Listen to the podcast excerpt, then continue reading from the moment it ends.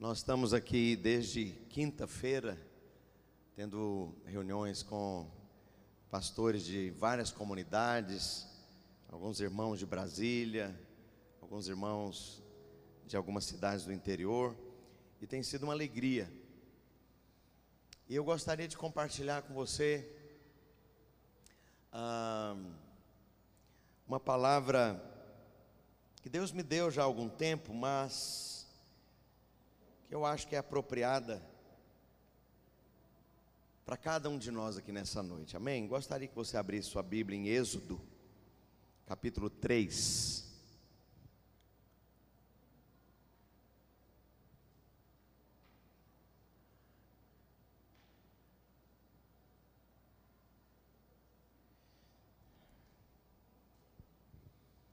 E pediria que todo mundo se assentasse, né, ninguém ficasse mais andando, que não haja mais movimento, especialmente lá atrás, para que a gente possa ter atitude compatível com, com a palavra.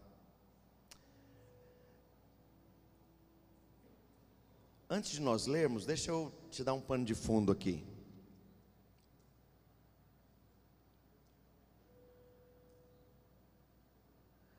Você nasceu por causa de um projeto de Deus.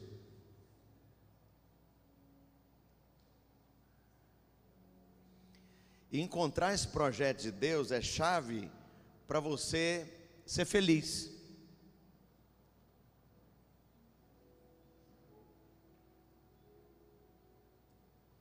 Deus não te fez apenas para uma experiência fisiológica.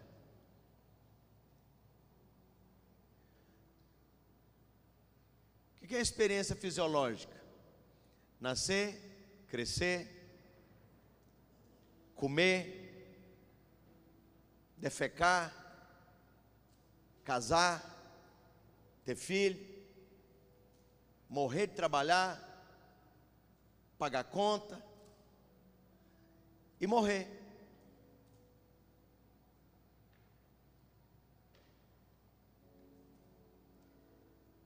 E é depressivo pensar que a gente nasceu só para uma experiência fisiológica.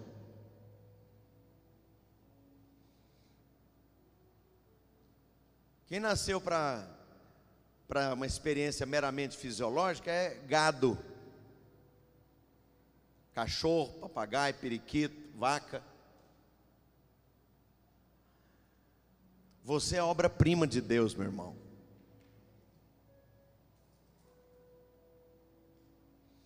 E diante da complexidade da vida, a responsabilidade de encontrar esse propósito é sua.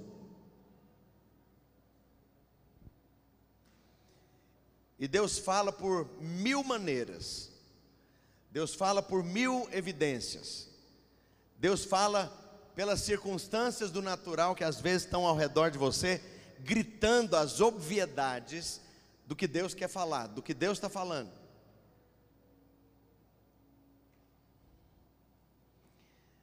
E é interessante que na vida de Moisés foi assim também. Eu gostaria de tomar emprestado aqui a, a experiência desse homem de Deus e aplicar na sua vida. Cada um dos irmãos que vieram aqui nessa noite, irmãos e irmãs, se você vai um pouquinho antes, no capítulo 2 de Êxodo, a Bíblia está dizendo aqui: foi-se um homem da casa de Levi, verso 1, e casou-se com uma descendente de Levi. E a mulher concebeu e deu à luz um filho. E vendo que era formoso, escondeu por três meses. Por quê? Porque as crianças lá nessa fase da história, as crianças judias, estavam debaixo de um decreto de morte, especialmente os meninos, sexo masculino deveriam ser mortos pelas parteiras.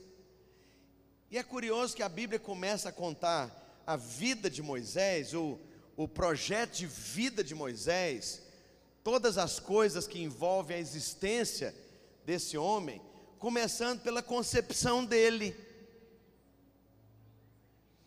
A mãe namorou com o pai, o pai se interessou pela mãe, eles casaram, e a Bíblia está dizendo aqui que ele foi concebido, Moisés foi concebido, e depois foi escondido. Eu quero te falar que você não nasceu em qualquer lugar. Deus alinhou na sua vida até o seu nascimento, por conta de um projeto que Ele tem para a sua vida. Em outras palavras, o que a Bíblia está dizendo aqui, até as influências que você recebeu do seu pai, da sua mãe, do tipo de criação que você teve, dos problemas que você teve que enfrentar dentro da sua casa, dificuldades de relacionamento, falta que eventualmente em alguma área da sua vida o seu pai fez, problemas que você teve que enfrentar na formação da sua identidade por conta de alguma ausência ou algum tipo de excesso do seu pai, da sua mãe. Tudo isso entrou na composição de quem você é. Tudo isso entrou na composição do que Deus tem para você.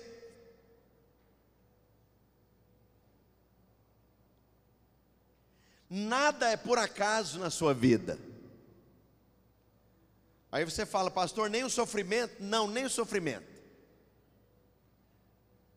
Nem os conflitos, as crises, as dificuldades, os problemas, não, nem isso.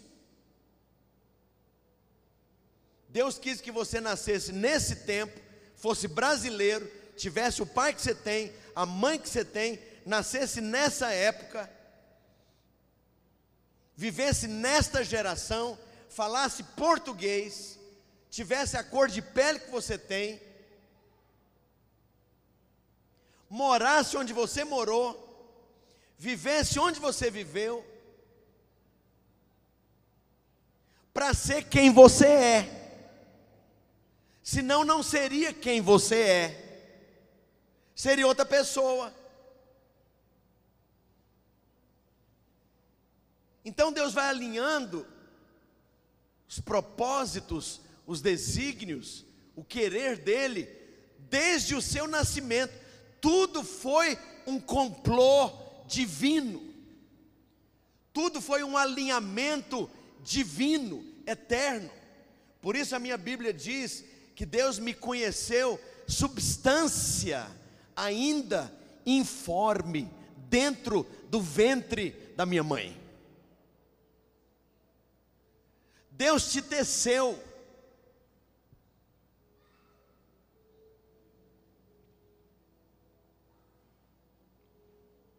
É interessante que aí a Bíblia diz que mais tarde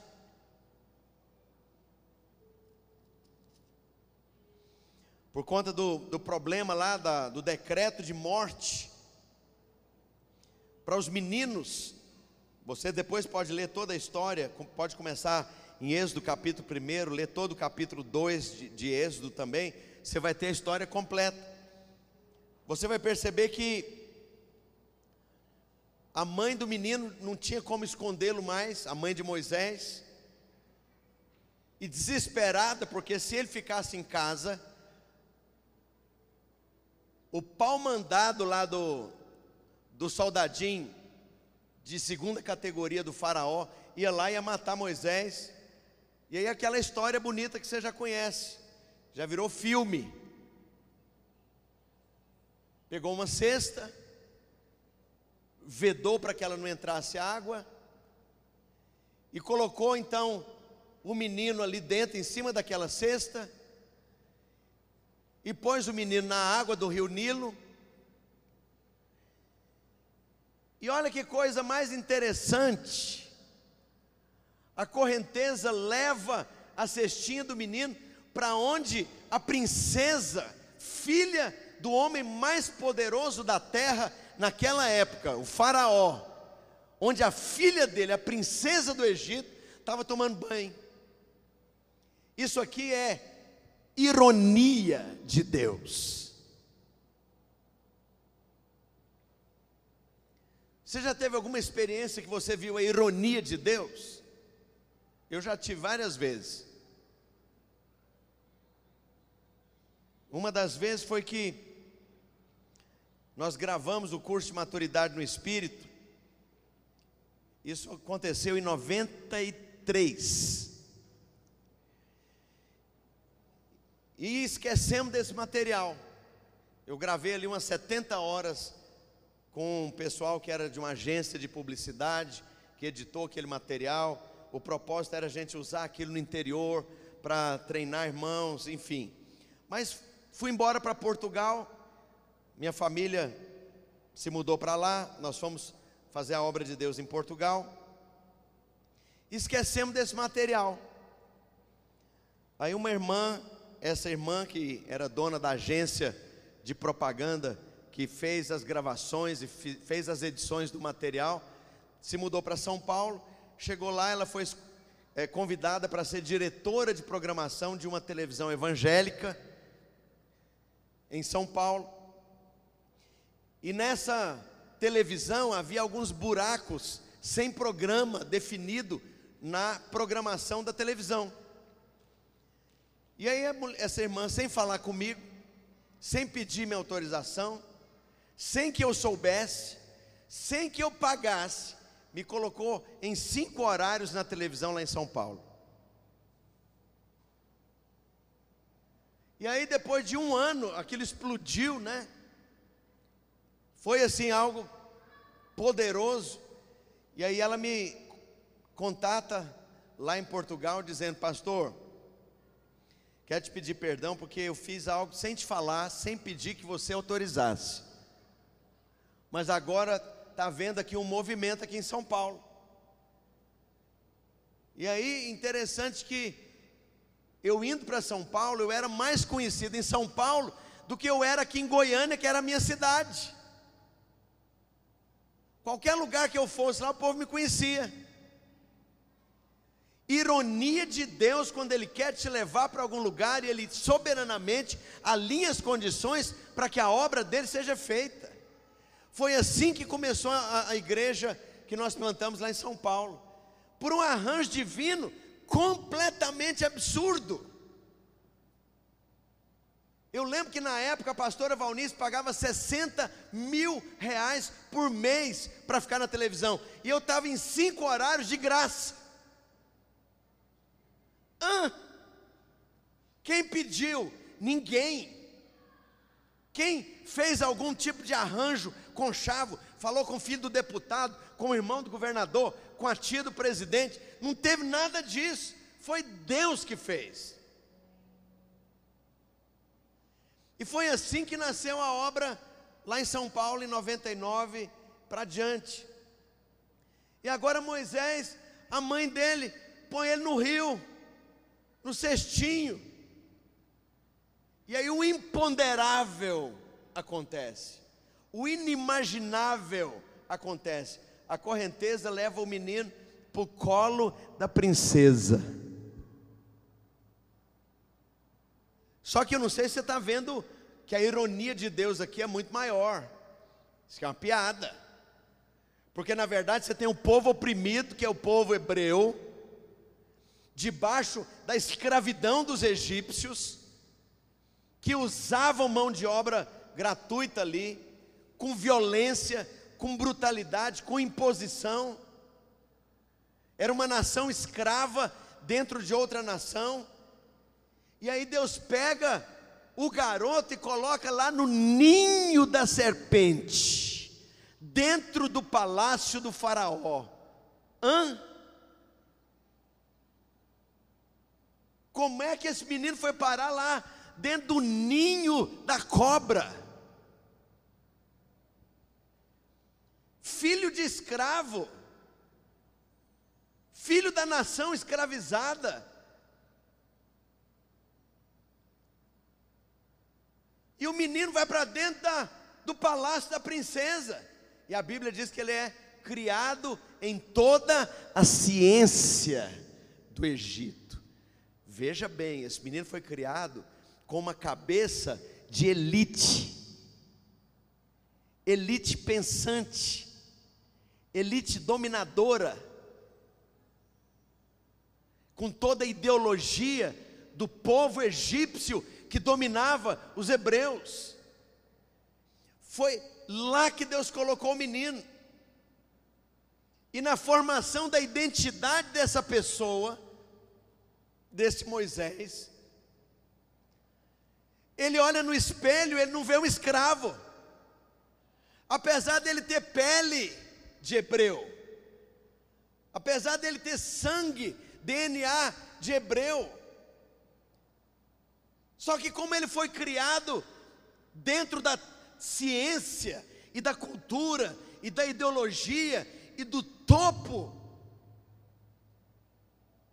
da classe social mais elevada e dominante, o próprio palácio, a própria família do Faraó, ele olhava no espelho, ele não tinha nenhum complexo de inferioridade. Ele não olhava no espelho, ele não se via como o coitadinho lá da rua se olhava, o hebreu lá da rua se olhava. Nasci escravo, meu pai é escravo, minha mãe é escrava, nós moramos na Chopana, a vida é essa: passar dificuldade, viver de carestia, não tem saída. Só que esse menino, quando ele olhava no espelho, ele não via alguém com autoestima baixa. Quem fez esse alinhamento? Deus. De outras formas e de outras maneiras, Deus vai fazer os mesmos alinhamentos para criar em você uma autoestima completamente diferente daquela que muitas vezes primos, parentes, tios, colegas, vizinhos que você teve ou com quem você conviveu ainda tem. Uma estima baixa, uma estima de alguém derrotado, alguém bloqueado, alguém que não tem futuro, alguém que não tem possibilidade de mais nada. Mas Deus te resgata e de alguma forma Ele começa a alinhar condições e colocar pessoas com uma mensagem diferente para mudar a sua visão de si mesmo, a leitura de si mesmo a leitura da sua identidade.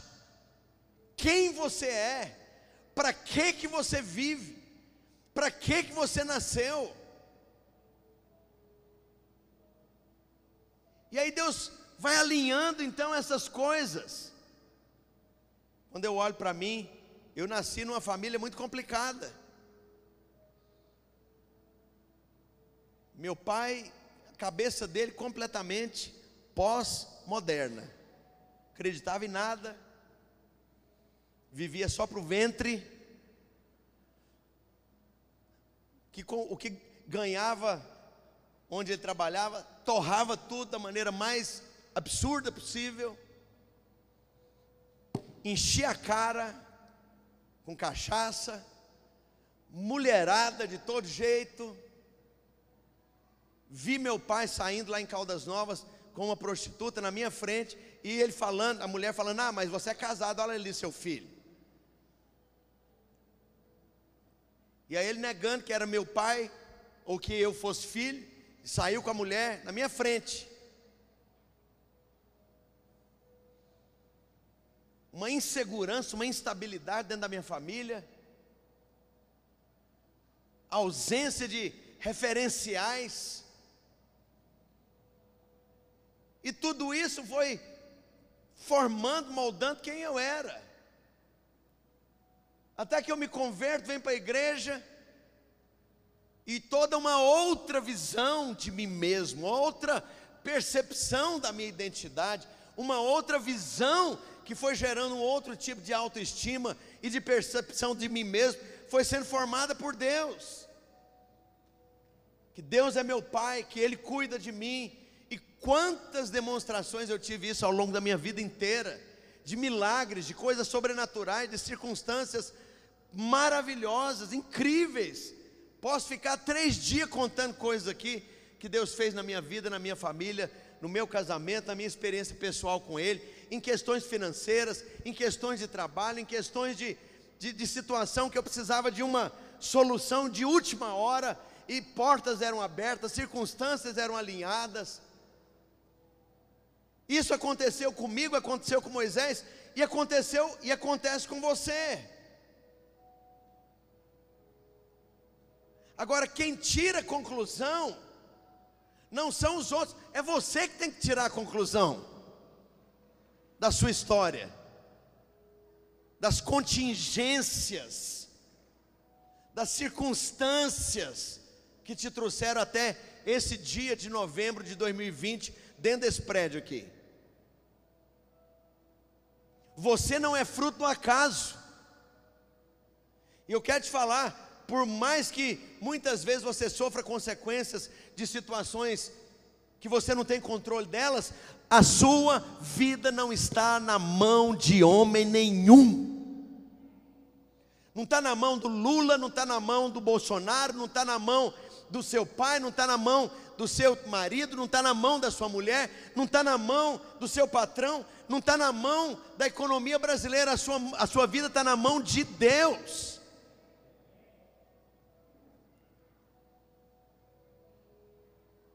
Mas é interessante, Deus não vem esmiuçando aí os detalhes das circunstâncias, não. Você tem que ler as circunstâncias e interpretá-las.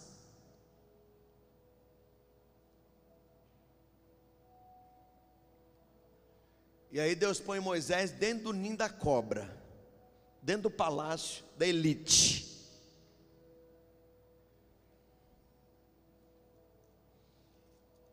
E nessa situação toda, ele começa a ver necessidades. E ele começa a fazer conclusões meio óbvias. Estava na cara. Ele não é burro. Sabia que ele era da nação dos hebreus, que vinha da nação oprimida. Mas a roupa que ele vestia era roupa de príncipe. Todo perfumado, cheiroso, bem vestido, dormia bem, comia bem. E o conflito estava em ver o seu povo, povo hebreu, oprimido, manipulado, usado, brutalizado. E aí ele somou dois mais dois.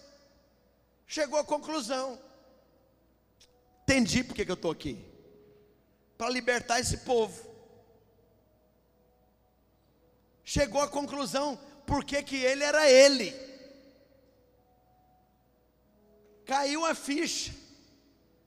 Entendeu o propósito existencial dele. Eu quero te perguntar, qual é o seu propósito existencial? Quem não sabe qual é o seu propósito existencial, vive só para comer arroz e feijão e pagar conta. Quem não conhece o seu projeto existencial, vai viver uma vida, como eu disse no começo dessa palavra, meramente fisiológica: comer, beber, defecar, pagar conta e trabalhar para um dia morrer. Patético. E sabe qual é a maior desgraça? A maior parte das pessoas que está lá fora vive assim.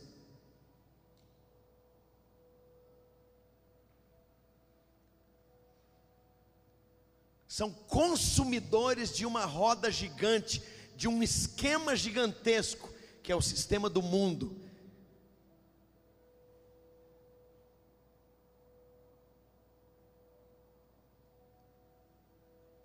Eu fui publicitário antes de ser ordenado. Trabalhava na aqui perto do Morro do Mendanha, na sede lá da organização Jaime Câmara. E a minha, o meu departamento era departamento que criava todas as publicidades do sistema de rádio, televisão e jornal popular, o sistema de rádio, e a TV Anguera. E eu estava debaixo de um chefe, e nós, naquele departamento, criávamos todo tipo de propaganda, publicidade.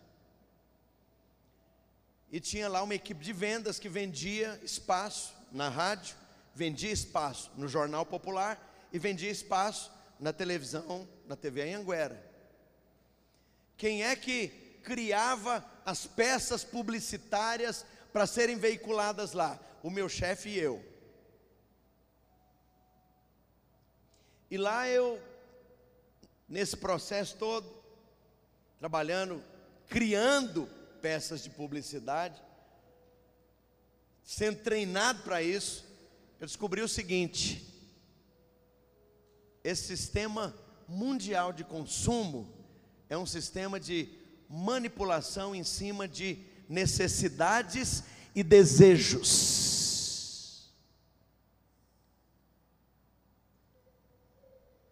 Você tem necessidade legítima de roupa, de comida, coisa que você não vive sem. Mas uma outra coisa que você compra, não é que você precisa, é que você deseja. E a propaganda, a publicidade é para criar, especialmente nessa área de desejo, coisas que você deve comprar, mas que você não precisa dela. Perfume, moda, marca, é, marca de carro, marca de roupa, marca de produto para passar no cabelo, produto para passar na cara, produto para arrancar cabelo, produto para esticar cabelo. E eu brinco, né, que inventaram aí, não é a escova progressiva, é a escova transgressiva, que você taca formal no cabelo, formal que usa em peça de defunto. Aí a mulherada passa formal no cabelo é uma escova transgressiva e passo, paga o olho da cara. Enfim, estou brincando um pouco, né? Tentando aqui, assim, tornar essa palavra mais suave. Mas assim, veja bem, há um sistema gigantesco aí de manipulação para consumo. Aí você fala, pastor, você é de esquerda? Sou não. Fica tranquilo, viu? Mim amigo meu amigo.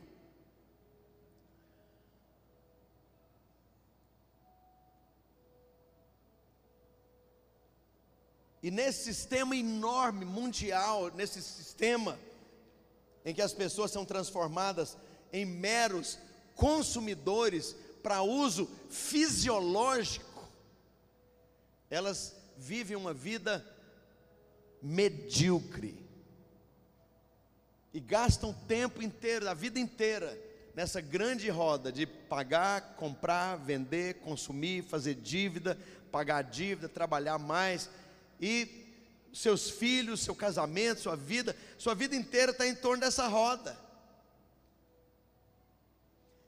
O mesmo sistema que existe hoje, Moisés percebeu que existia naqueles dias, só que era um sistema ainda mais brutal,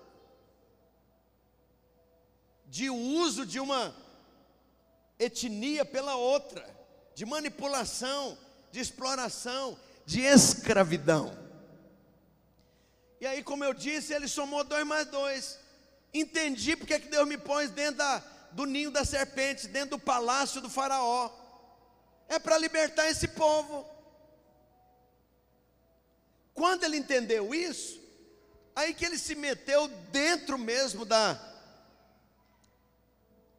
dos seus contemporâneos hebreus. E a Bíblia mostra aqui no capítulo 2 que ele vai mata um egípcio. Quando ele mata o egípcio, no capítulo 2, a partir do verso 11 de Êxodo, ele é descoberto. E agora o Faraó também não é besta, fala: Eu não vou arriscar que esse cara crie uma revolução dentro do meu próprio governo, dentro do meu próprio país. Moral da história: Moisés é exilado. Antes de nós falarmos aí do, do exílio de Moisés, tem um outro texto que a Bíblia descreve, até com alguns detalhes que não estão aqui. Esse mesmo episódio, essa mesma experiência da vida de Moisés, que está lá em Êxodo capítulo 7, verso 20. Eu vou ler. Atos capítulo 7, verso 20. Por esse tempo nasceu Moisés, que era formoso aos olhos de Deus. Por três meses foi ele mantido na casa de seu pai. Quando foi exposto, a filha de Faraó o recolheu e criou como seu próprio filho. É o que eu já falei. E Moisés foi educado em toda ciência dos egípcios. O que era o Egito naquela época era a maior potência mundial econômica, militar, tecnológica. O Egito, nesse, nesse período da história aqui, estava no topo de nações mais desenvolvidas, de civilizações mais desenvolvidas. E Moisés então foi educado no topo, no melhor da ideologia, no melhor da ciência, ele foi educado como alguém da classe que dominava. E a Bíblia diz aqui, verso 22, Moisés foi educado em toda a ciência dos, dos egípcios e era poderoso em duas coisas: em palavras e em obras. O que, que é isso, pastor? Quer dizer que o cara era brilhante. Em palavras, poderoso em palavras, é alguém convincente. É uma cabeça acima da média. É alguém absurdamente articulado, claro, com argumentos extremamente convincentes e fortes. Mas não era só poderoso em palavra, não, era poderoso também em obras. E a Bíblia não descreve que obras eram essas. Em outras palavras, o cara era um baita de um líder.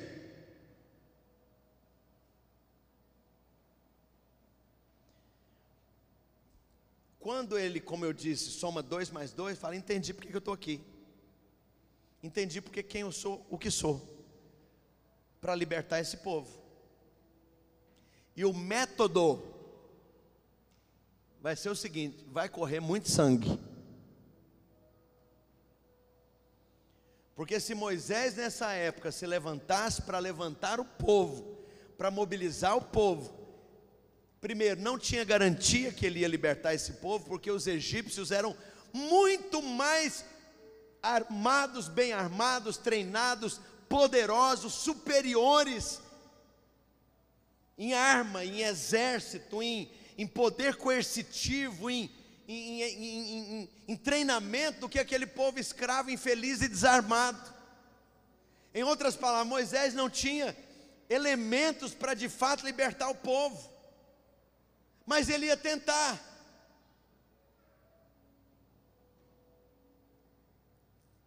E aí, esse arremedo de libertação foi um fiasco. Grande projeto existencial do príncipe do Egito deu em água, fracassou feio. O cara falava quantas línguas? Sei lá. O cara era formado em quantos cursos universitários? Sei lá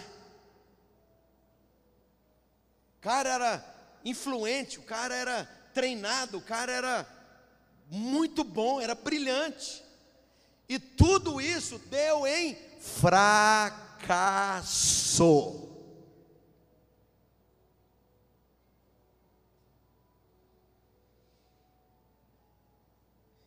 E aí a Bíblia diz que ele vai, foge.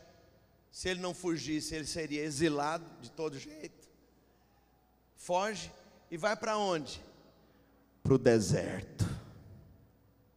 Uau! Deserto não é lugar de príncipe, não. Deserto é lugar de pé rapado.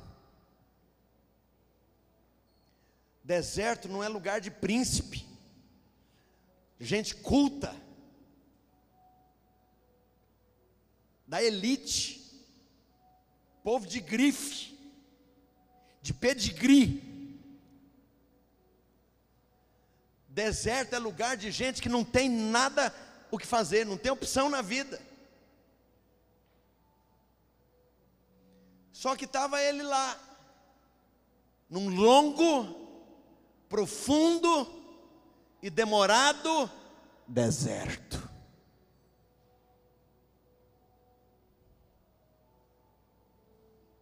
Deixa eu te falar uma coisa. Muitas vezes, quando você quer fazer a obra de Deus na sua maneira,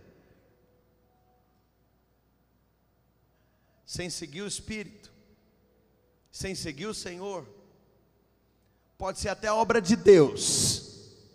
Sabe o que vai terminar? Num grande deserto.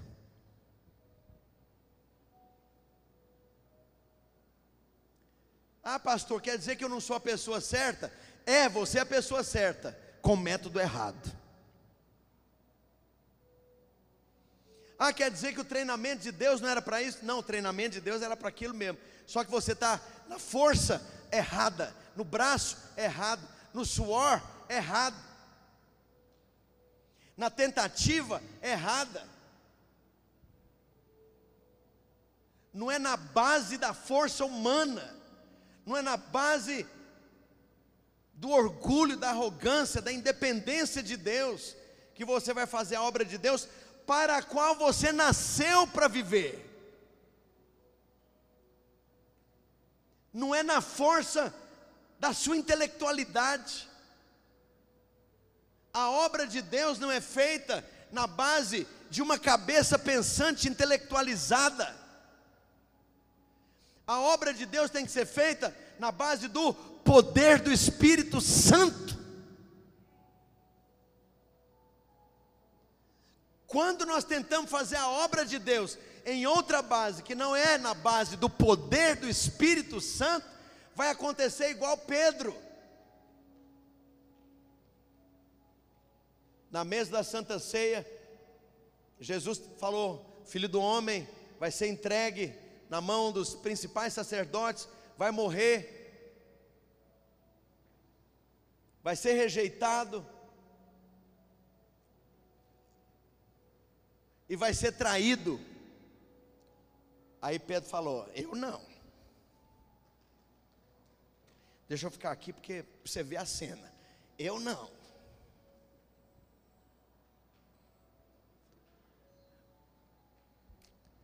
Porque eu não sei se você sabe, meu pai criou um homem que tem palavra.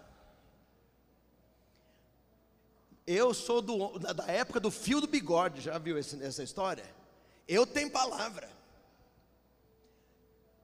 A minha fibra de caráter é diferente. Pode todo mundo aqui te trair, mas eu vou contigo até a morte. Chá comigo que eu dou conta. Aí Jesus falou para ele: Ah, Espírito de Moisés, você está achando que você vai fazer a obra de Deus é nessa carne perfumada, nessa carne bem intencionada, na força da sua vontade humana. Você está achando que você vai conseguir ser fiel, ser santo, andar em lealdade, andar em, em linha com a minha vontade, na força da sua vontade humana? Você não está sabendo de nada do que você está falando, Pedro. Antes que o galo cante, você vai me negar três vezes. Eu, seu amigo íntimo, que andou com você três anos e meio em íntimo relacionamento de comunhão. Eu sei que você me ama, mas na hora da pressão, essa sua força da carne, essa sua força natural, essa tal fibra de caráter, essa sua força de vontade, vai ser a primeira coisa que vai fracassar. E você, com medo de morrer, com medo da pressão, vai pôr o rabo entre as pernas. Rapaz, você vai amarelar. Foi exatamente isso que aconteceu. E agora, interessante que o príncipe do Egito formou na USP. Tinha doutorado na, na em Harvard. O cara falava cinco línguas. E aqui eu já estou floreando, tá? Homem de fino servir. Cinto que ele usava era só de Calvin Klein e Louis Vuitton. As roupas tudo de marca. Perfume era tudo fino. Cara era assim, ele só dirigia carro importado. O cara bebia vinho de 10 mil reais. Fino, príncipe do Egito. Onde é que ele foi parar? No meio do deserto, fedendo, suando, sozinho, desempregado, abandonado, desconectado de todos os relacionamentos. Ali Moisés encontrou com a realidade da vida.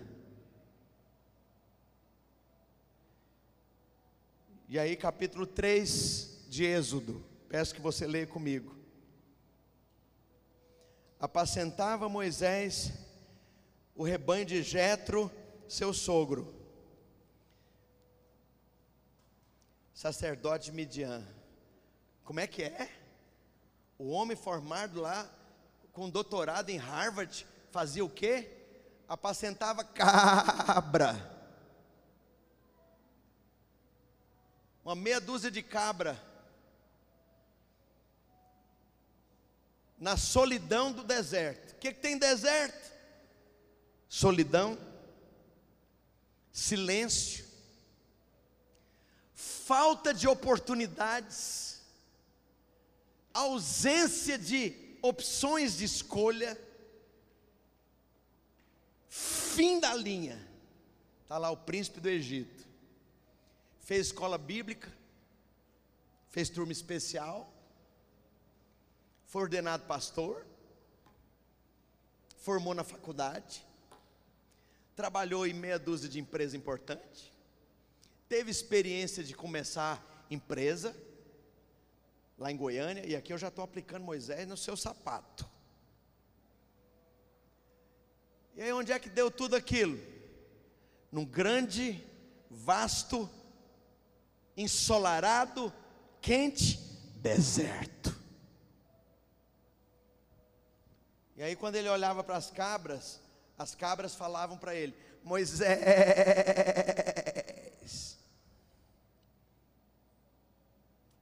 Uau, o cara que achou que ia liderar um mover de Deus. O cara que achou que ia plantar não sei quantas igrejas lá no setor. Que setor que é esse aqui? Hã?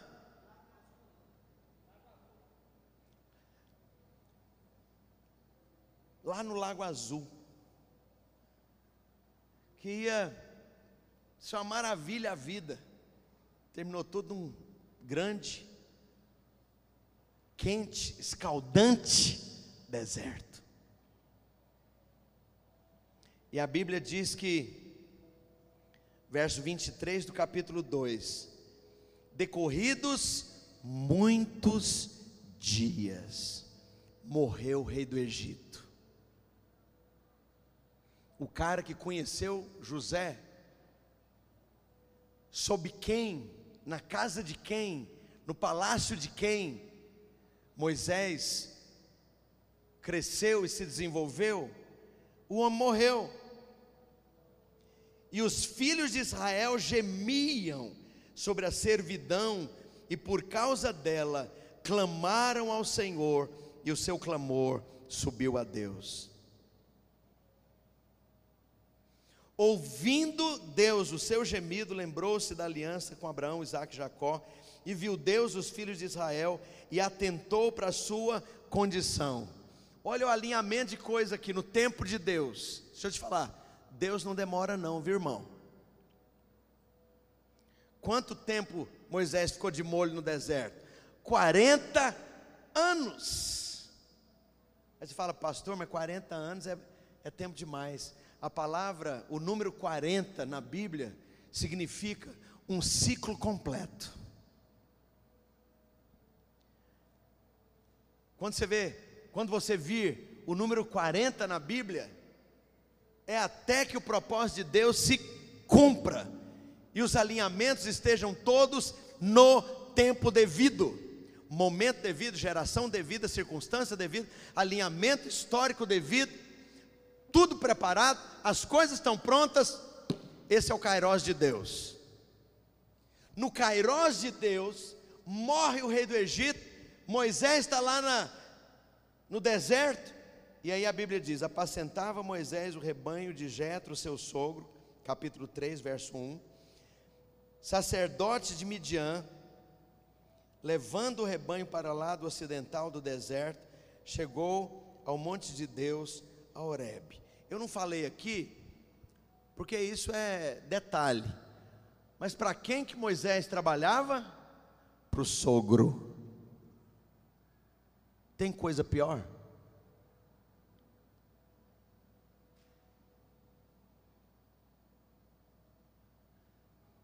Se você trabalha para o seu sogro, só tem duas opções. Primeira, você é muito bom. E é tão bom que ele resolveu comprar seu passe e pagar o seu salário. Ou a segunda opção, que é o inverso dessa.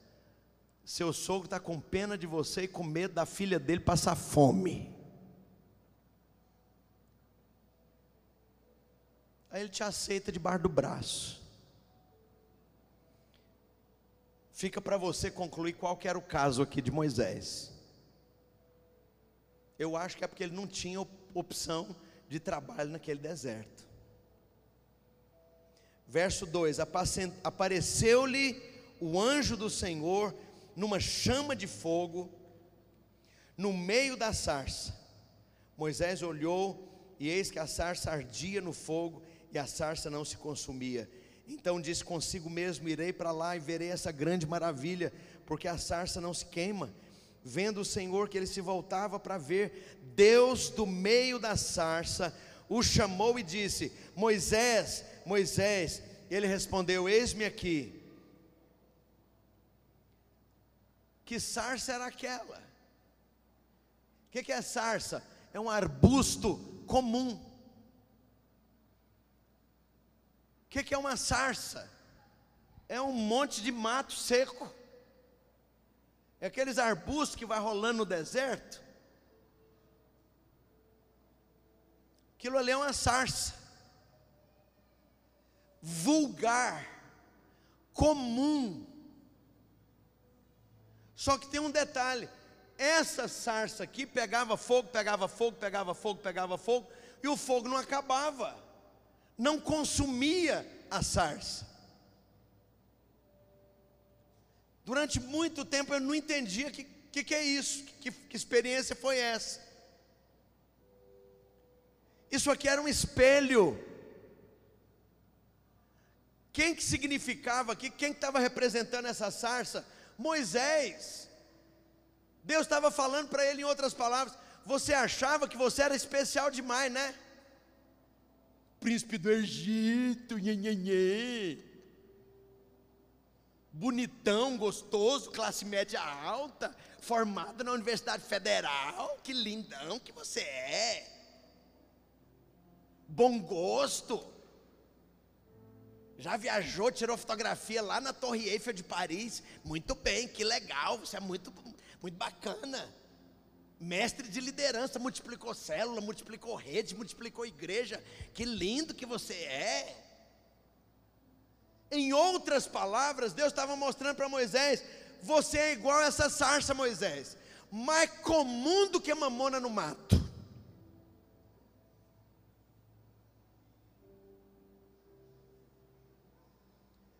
Só tem uma coisa que é capaz de fazer diferença em você: o meu fogo.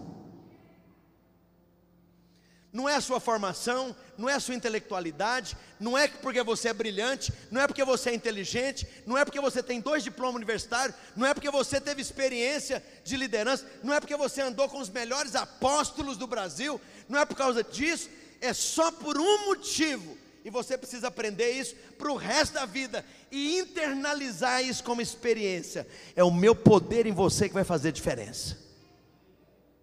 Se não é o meu poder, não tem igreja prevalecente. Se não é o meu poder, não tem vitória. Se não é o meu poder, não tem milagre. Se não tem o meu poder, você vai ficar aí com blá blá blá e conversa fiada, estéril, que não produz coisa nenhuma.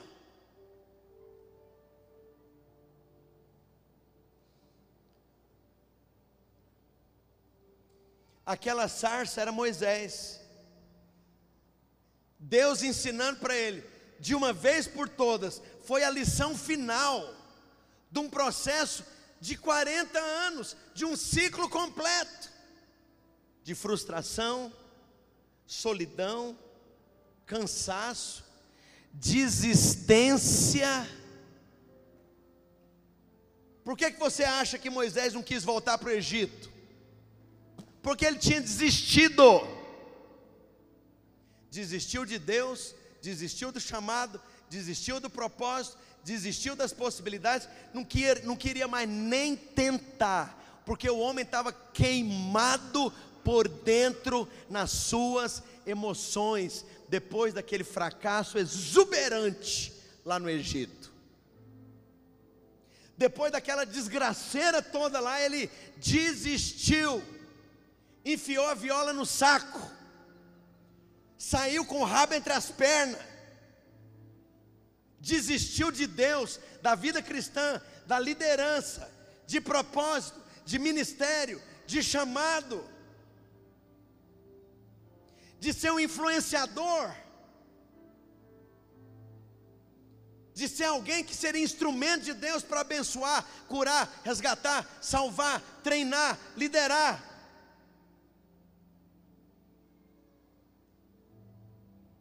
Que Moisés era esse? Um Moisés que acabou.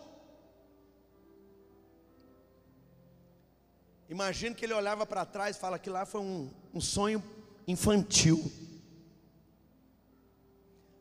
As promessas de palavras proféticas que Deus me deu lá na Assembleia de Deus. Aquilo é besteira, coisa da minha cabeça. Não era Deus, não. Porque se fosse Deus, o que, é que eu estou fazendo aqui no deserto?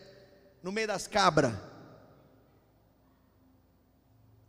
Se fosse Deus, todo aquele treinamento maravilhoso, aquele alinhamento divino que eu achei que era alinhamento divino, dele ter me colocado dentro da, do palácio, lá dentro do ninho da cobra, ia dar em alguma coisa. E olha aqui o que é que deu. Um homem queimado, depressivo, melancólico, a ponto de desistir da vida, que já pensou em suicidar.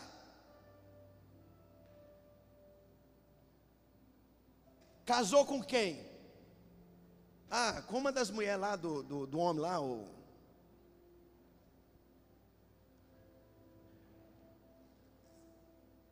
A Bíblia nem se preocupa em, em falar do casamento, do relacionamento, da esposa, dos filhos. Por quê? Porque aquilo não tinha importância nenhuma. O homem estava acabado. Os sonhos estavam acabados fim da linha. Aí Deus, ironicamente, e uma coisa linda, ele nem esperava. Era mais um dia, um dia igual ao outro. Depois de 40 anos, um dia igual ao outro. Mesmo deserto, mesma cabra, Moisés, mesmo caminho, mesmo calorão, mesmo silêncio no deserto, mesma solidão no deserto, mesmo tédio, monotonia. Aí Deus vai, aparece numa sarça, consumia, consumia, consumia, consumia, mas não acabava. E ele olhando para aquela luz, para aquele fogo, é, primeiro, nós estamos no deserto. Aqui não tem fósforo. Não está chovendo. Não tem raio. Não tem isqueiro. Quem que tacou fogo naquela, naquele trem ali? Agora, agora eu vou falar goiano. Que trem ali? Por que está pegando fogo?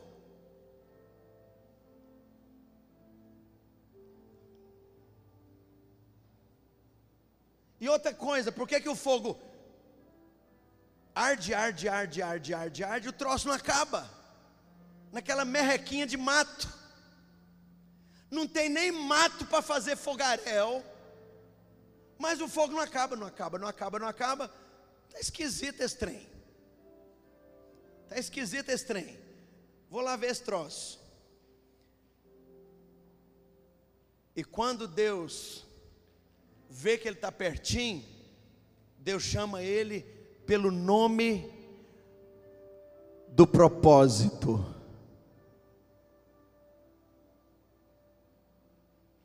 Deixa eu te falar, a sua identidade está ligada com a sua pessoa, que está ligado com o seu nome. Seu nome é único.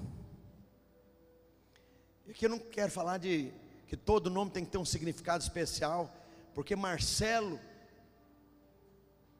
é mais comum do que mamona no mato. Então não quero dizer que o meu nome tem alguma especialidade, o seu nome tem alguma coisa. Um irmão querido hoje me contou que o nome dele não é, não vou falar o nome, senão vocês vão descobrir de quem que eu estou falando. Mas o nome dele é um nome todo escalafobético, diferente. Aí o povo não chama ele pelo nome, chama ele pelo final do nome.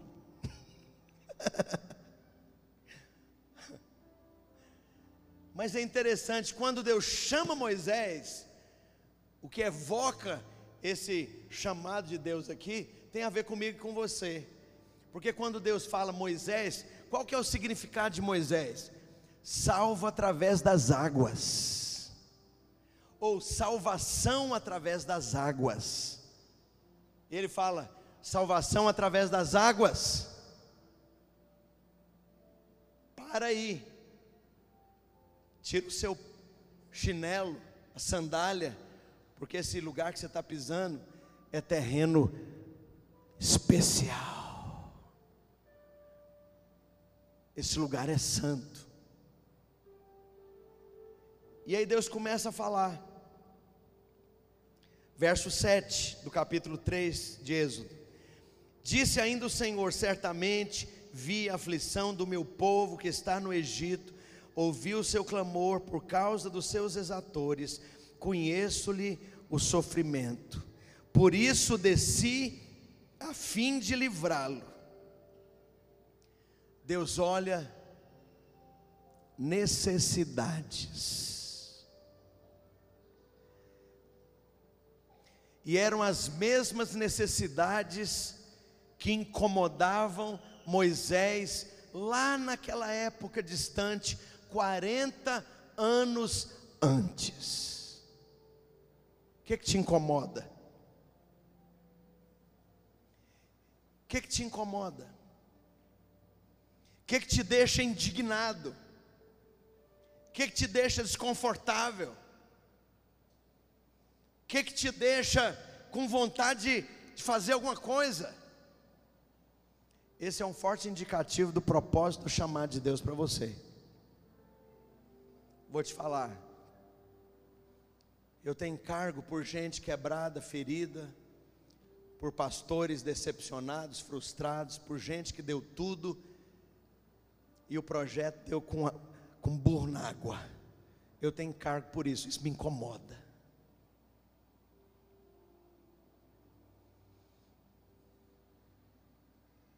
Eu tenho cargo por filho sem pai. E não estou falando de órfão natural, não. Eu estou falando órfãos de propósito, órfãos de chamado, órfãos ministeriais. Estou te dando um exemplo do que me incomoda, para ilustrar e te levar a pensar no que te incomoda. Eu tenho encargo pela glória de Deus, pela presença de Deus, por igrejas vivas, fortes, crescentes, prevalecentes, apaixonadas, intensas. Eu tenho encargo por jovens a centenas sendo salvos. Eu tenho encargo pela glória da presença de Deus na igreja. Isso me incomoda.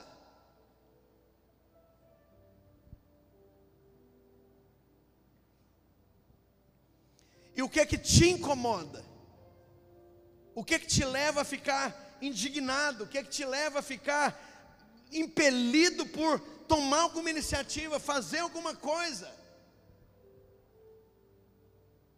Isso aí é uma dica de qual é o seu projeto existencial, se você ainda não descobriu.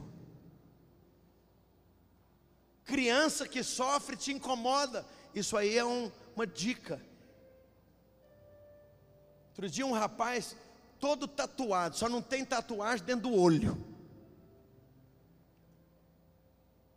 Homem de Deus. Apareceu lá em São Paulo, começou a congregar conosco. E ele falando, pastor, sou feirante, todo tatuado, com argola na orelha, crente, santo. E ele começou a abrir lá na reunião. Eu era escravo de pornografia, não conseguia me livrar daquilo. Casei, falei para minha mulher que eu era escravo de pornografia e que eu não queria viver escravo mais de pornografia. E falei para ela: toda vez que eu estiver tomando banho, eu vou tomar banho com a, banhe com a, com a porta do banheiro aberta, para você vir me ver, porque eu não quero ver pornografia e masturbar. Porque eu não quero ver pornografia e isso entrar no meu relacionamento com você.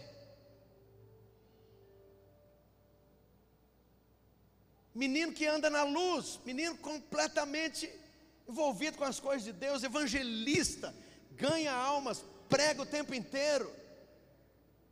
E aí ele falando, pastor, eu tenho encargo por gente viciada em droga, eu tenho encargo por gente viciada em, em pornografia, eu tenho encargo por gente com problema nessa, nessas áreas. Eu falei, muito bem, meu irmão, está no lugar certo. Você vai ter a oportunidade aqui de desenvolver o seu dom, seu chamado, seu talento, seu encargo, sua unção.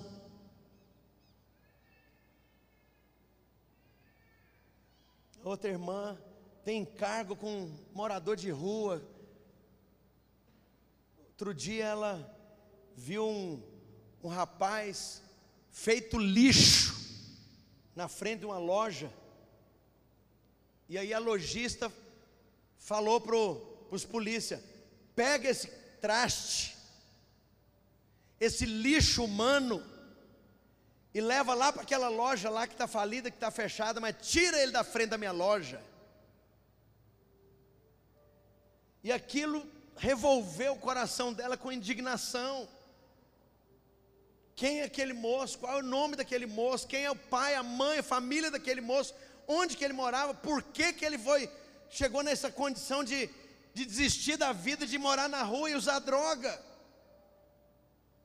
É o encargo dela. Eu quero te perguntar qual é o seu? Pelo mover de Deus, por um avivamento. Talvez você está no deserto também.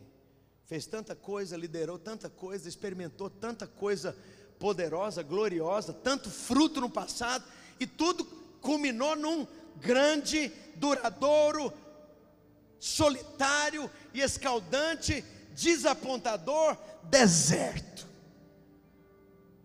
Pois é, no Cairós de Deus, Deus vai vir e vai falar com você eu vi o sofrimento do meu povo. Por isso vim a você, Moisés. Por isso trouxe a questão para você, Moisés. A necessidade dessa igreja se reunir em grupos caseiros e ter uma reviravolta ministerial para que as pessoas sejam salvas, firmadas, edificadas, fortalecidas dentro de uma experiência ministerial. Por isso eu vim a você, Moisés.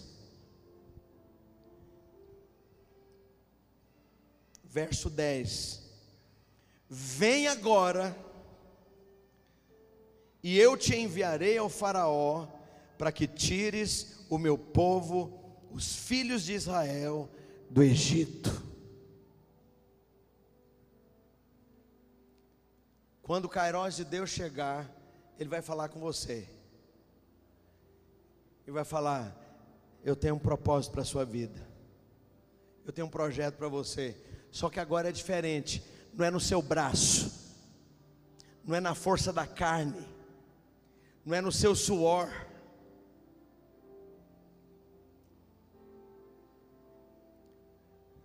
Dediquei 20 anos, foram os melhores anos da minha vida na outra denominação que os irmãos sabem qual é. Servi, dei, amei, trabalhei, entreguei. Levei minha família para isso. Minha mãe liderava nessa igreja. Meus irmãos se tornaram pastores nessa igreja. Um dos meus filhos se tornou pastor nessa igreja. O outro era obreiro nessa igreja. Minhas primas lá em São Paulo congregavam nessa igreja dei os melhores anos em São Paulo, pastoreei, plantei, abri frentes. Fomos para os Estados Unidos, ficamos lá 14 anos. Abrimos frente em 35 países. Viajei mais do que mala velha empoeirada.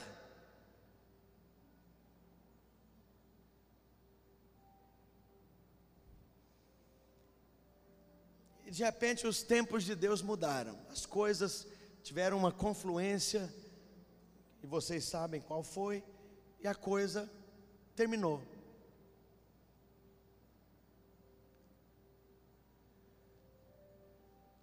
Aí eu com cinquenta e tantos anos, indo para 60, porque eu estou mais perto de 60 do que dos 50.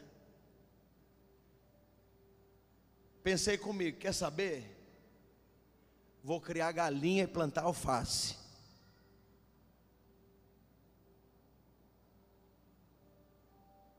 Galinha não briga, não fofoca. Os alfaces não cria confusão uns com os outros, não belisca, não briga. Caladinho, caladinho os alfaces. As galinhas você dá comidinha para elas lá, depois põe elas lá no galinheiro, ó, tranca a porta, acabou o problema. Quero confusão para mim, mas não.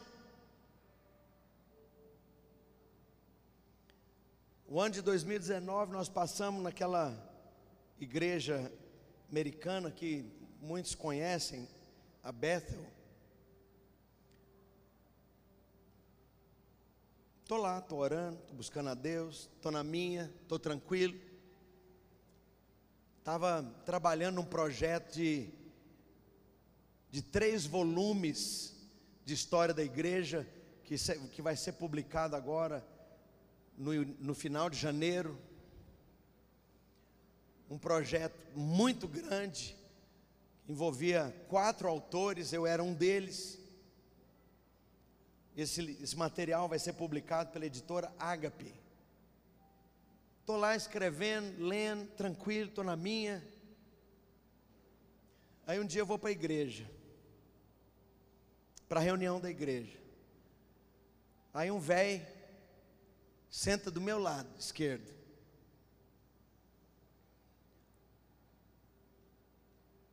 Antes de começar o louvor, o velho vira para mim e fala: Tem uma palavra profética para você. Eu falei: Pronto, me achou. A sarça me encontrou.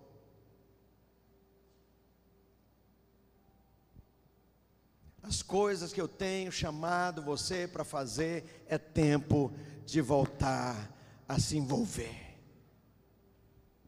Eu estou na minha.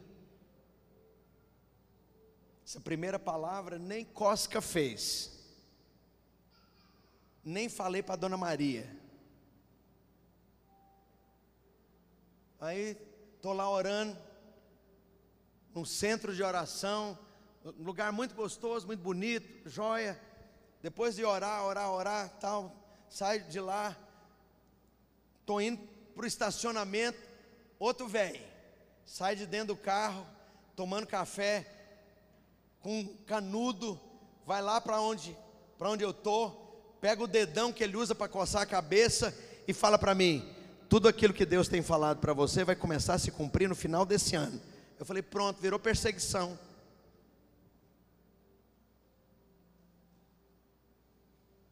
Deus já estava falando comigo no meu coração.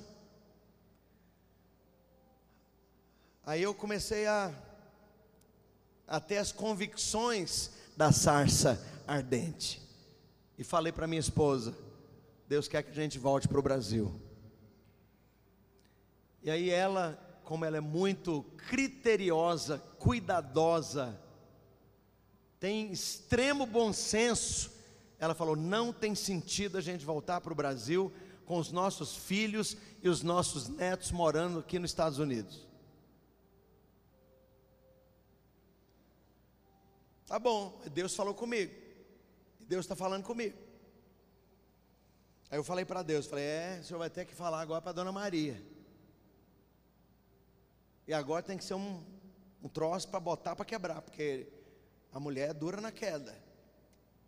Ela não resiste, mas ela tem que ter clareza acerca das coisas que Deus tem falado comigo. E tá bom vamos para a igreja, para a reunião da igreja um dia, a igreja está tão lotada que não cabe ninguém. E nós chegamos meia hora antes do horário do culto. Falei, não dá para ficar aqui. Vamos para outra igreja, para outra reunião. Aí fomos para uma outra igreja que eu nunca tinha ido na minha vida. Ninguém daquela igreja, os americanos, uma igreja americana, os líderes daquela igreja, ninguém me conhecia.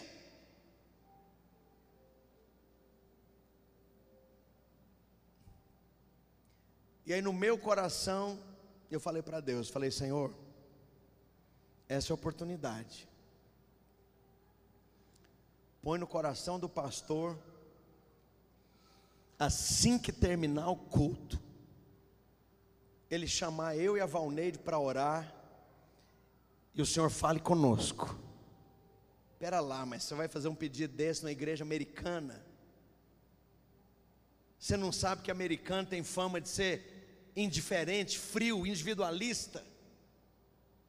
Você nunca teve nessa igreja, você vai pedir uma besteira dessa? Pois é, eu pedi. Terminou o culto, o pastor desceu do púlpito, foi lá atrás de mim, da Valneide, chamou a gente e começou a profetizar. Deus está mandando vocês de volta para o Brasil, tem uma obra no Brasil, há frentes e coisas que eu preciso fazer no Brasil, o lugar de vocês é lá. A minha mulher chorava tanto que eu pensei em chamar o corpo de bombeiro. Depois disso não tinha mais dúvida, porque agora é só um anjo Gabriel pegar no seu pé meia-noite. Deixa eu te falar.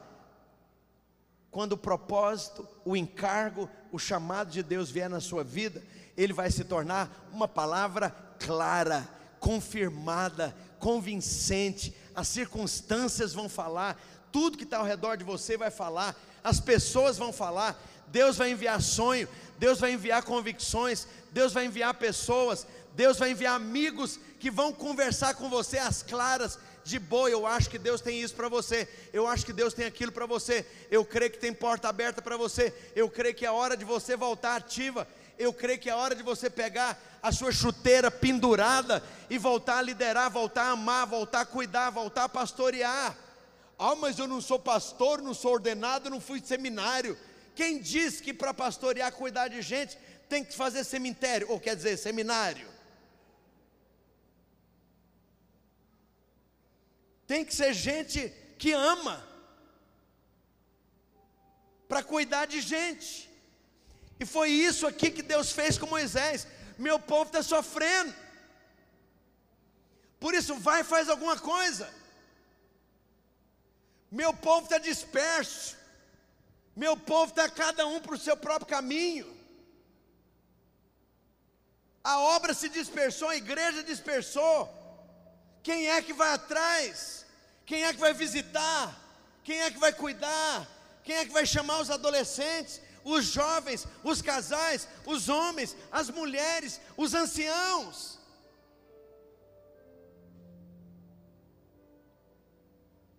A necessidade grita. Está mais claro do que o dia. E eu te chamei, Moisés, para essa hora. Foi para esse momento que você foi treinado. Para esse momento você fala três línguas. Para esse momento você fez universidade. Para esse momento você fez especialização lá em Harvard. Para esse momento você foi, você virou príncipe do Egito. Para esse momento que você foi treinado lá naquele seminário, para esse momento você teve experiência de liderar a célula, para esse momento você teve experiência de ser discipulador, para esse momento você fez faculdade, para esse momento você fracassou na tentativa de abrir empresa e a sua empresa faliu, para esse momento, para você ter compaixão de pessoas que sofreram o que você sofre, passaram pelo que você passou, para esse momento de você compreender a insegurança, a debilidade, a fragilidade, o desespero, a, ca a carência de rapazes que não têm pais espirituais, de moças que não têm mães espirituais, de casais que estão aí perdidos, e você pode ajudar. Foi para essa hora, Moisés. Vem agora eu te enviarei ao Faraó, para que tires o meu povo, os filhos de Israel, do Egito.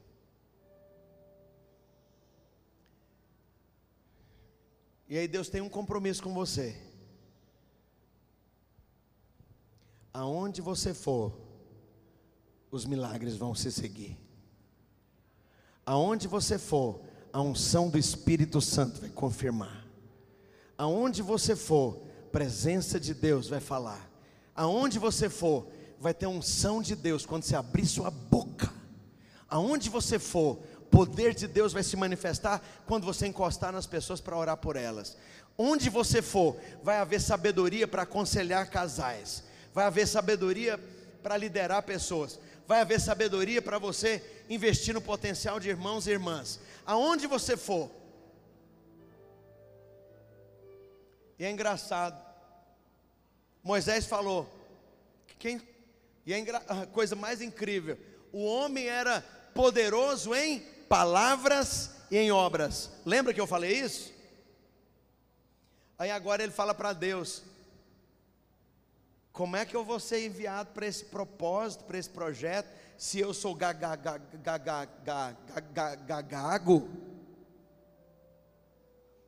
Como é que eu vou fa, fa, fa, fa, fa, fa, fa, fa, falar para Fafá, Fafá, Fafá, fa, Faraó. O meu estado é de não acreditar em mim mais. Aquela empáfia, aquela arrogância, aquela prepotência, aquela segurança que você tinha, acabou. Segurança que Moisés tinha, eu sei, eu faço, eu aconteço, eu apronto, porque eu sou tal. Sou bonito, sou cheiroso, sou inteligente,